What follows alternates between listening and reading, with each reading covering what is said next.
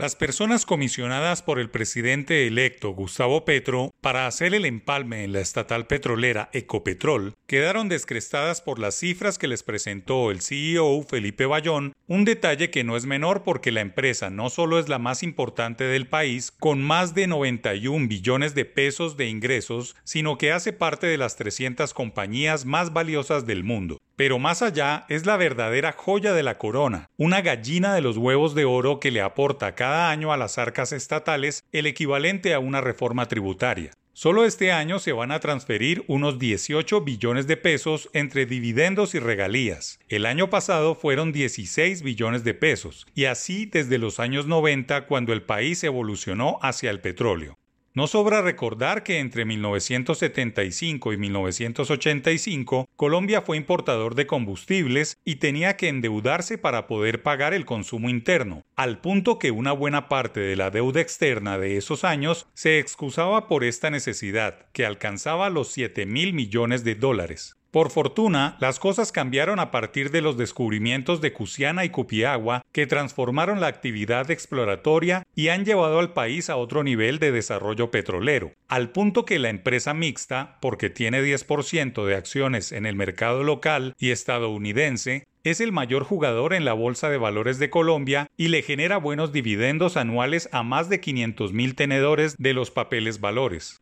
La historia de Ecopetrol pesa en la economía y vive de lejos el mejor momento, por tanto es un imperativo que se trate con cuidado y se midan las informaciones relevantes para los tenedores de sus papeles, no solo por lo que representa a las arcas nacionales, sino porque es la artífice de 40% de las exportaciones, un papel que es muy difícil de reemplazar con tomates, aguacates o naranjas. El gobierno entrante debe partir de que el sector energético representa 12% de sus ingresos y que productos como carbón, petróleo y gas son la principal fuente de recursos para financiar programas sociales y otro hallazgo que no es menor, casi 40% de la inversión extranjera directa corresponde a los hidrocarburos, cifras elocuentes que ameritan pensar dos veces cada una de las acciones a tomar. El presidente electo está en todo su derecho de cambiar a la alta gerencia de la empresa y a su junta directiva, pero en ese proceso, consecuencia de la democracia, debe proteger a los tenedores de acciones de la estatal, las arcas del Estado, el conjunto de proveedores y seguir sumando regalías derivadas del sector durante la última década, según las cuentas de Ecopetrol, las transferencias han superado los 200 billones de pesos, un monto muy difícil de superar y que habla bien de un sector vilipendiado por los políticos.